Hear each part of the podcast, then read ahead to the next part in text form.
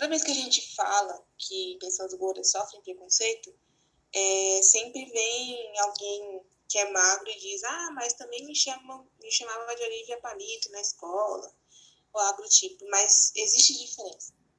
Todos nós sofremos uma pressão estética. É, todos, homens, mulheres, gordos, magros, é, sempre tem algo, alguém apontando uma coisa que a gente deva mudar na nossa aparência. Então, essa é a pressão estética, sabe? Uhum. E a mídia atua de, na linha de frente disso, que é o que a gente está falando, estabelecer um padrão onde todos devem seguir aquele padrão. Então, todo mundo sofre a pressão estética.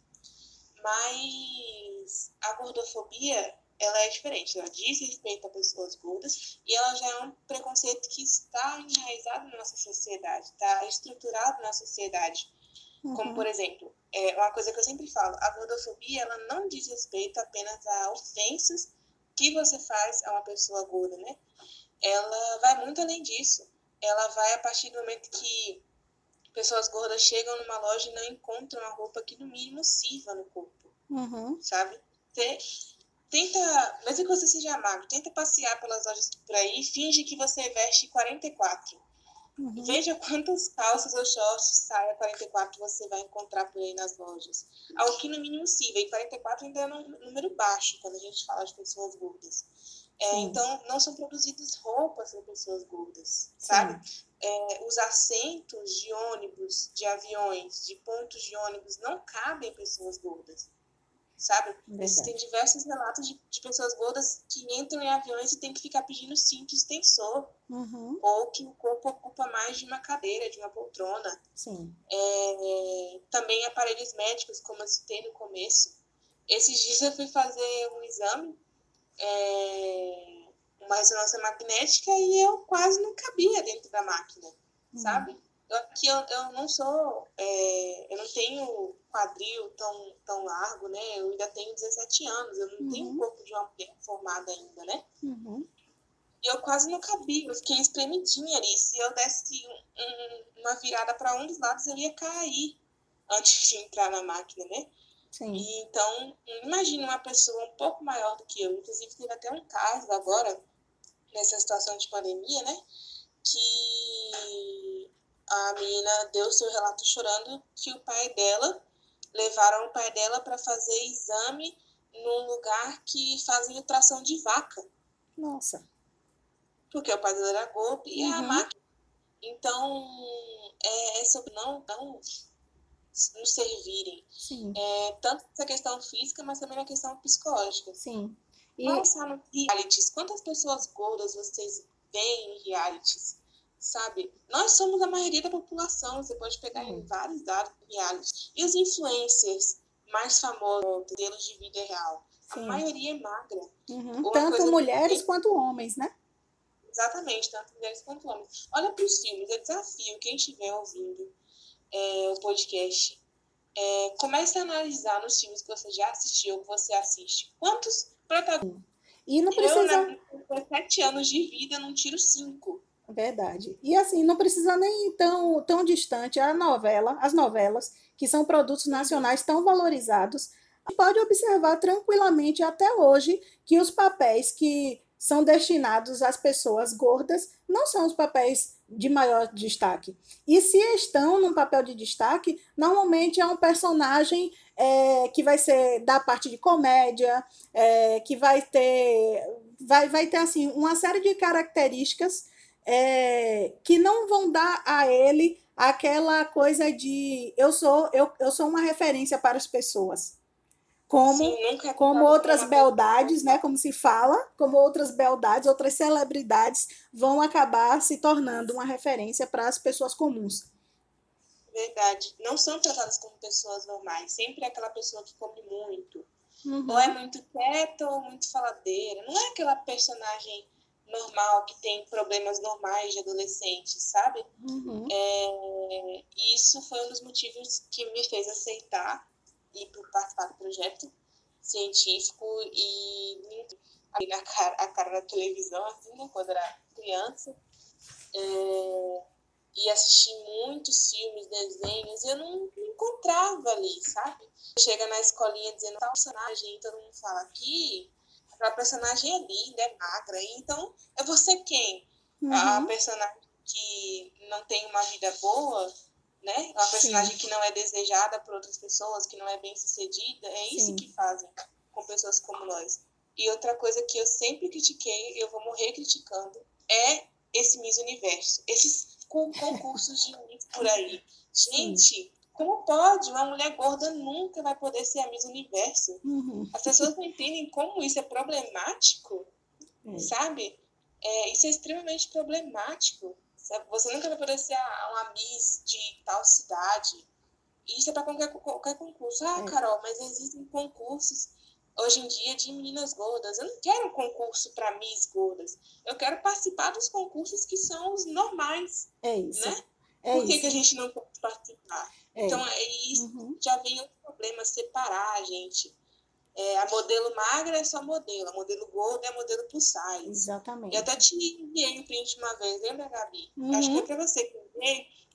É uma loja no aplicativo, entrei no aplicativo da loja, lá nas categorias está feminino. Quando você fica na categoria feminino, aparece as mulheres magras e roupas para magras. Aí existe a outra categoria, que é plus é. size, ou uhum. seja, plus size não estão na categoria é. feminina. Sim. Então, é uma segregação, é como se a gente fosse parte Sim. da sociedade, e, outra parte e, da. E mesmo que criem essas, essas sessões ou essas lojas né, destinadas especialmente para o público gordo, é, tem, tem algo que precisa ser escondido que você vê que os nomes que colocam são nomes que acabam mascarando o que de fato é aquilo ali. Então, usa de eufemismos, né? É, para, é moda para pessoas maiores, é, para grandinhos e assim vai. Uma série de nomes que, na verdade, eu acho que é, acaba revelando esse, esse medo da, da, de ser rejeitado por ser quem é. Então você não pode assumir simplesmente que é uma loja para gordo. Você tem que dizer que é uma loja para pessoas acima do peso ou de número grande ou coisas do tipo. E, então, só para fechar, Gabi, é, essa diferença entre pressão estética né, e gordofobia, Sim. é isso, a pressão estética todo mundo vai sentir, né? todo mundo é atingido por ela. Uhum. Mas a gordofobia é diferente, ela está estruturalizada. É, não existe magrofobia, pessoas magras são o padrão. Uhum. É, é, claro que pressão estética também, mas, sabe, tudo na sociedade as atende. A pessoa magra ela não tem esse problema de chegar a uma roupa que, que não passe do, do joelho dela, né? Sim. Então, hum, é, é sobre essa diferença. Uhum. E você entrou nesse assunto sobre esses eufemismos, né? Quando se trata de uma pessoa gorda, é como se ser gorda fosse uma ofensa, sabe? Eu já passei muito por isso na minha vida. Quando você fala, tipo, ah, é porque eu, como sou gorda, a pessoa, não, você não é gorda, você é fofinha, você é linda. Você é gostosa. Não, eu sou gorda. Excesso é, de gostosura. É, é excesso de gostosura. Mas não, eu sou gorda sim, sou gorda, não sou fofa, não sou cheinha eu não, não tenho só excesso de gostosura, eu sou gorda e isso não me impede de ser linda, de ser saudável, de ter uma vida ativa, sabe? A gente tem que parar com isso de, de ficar criando apelidos e evitar a palavra gorda.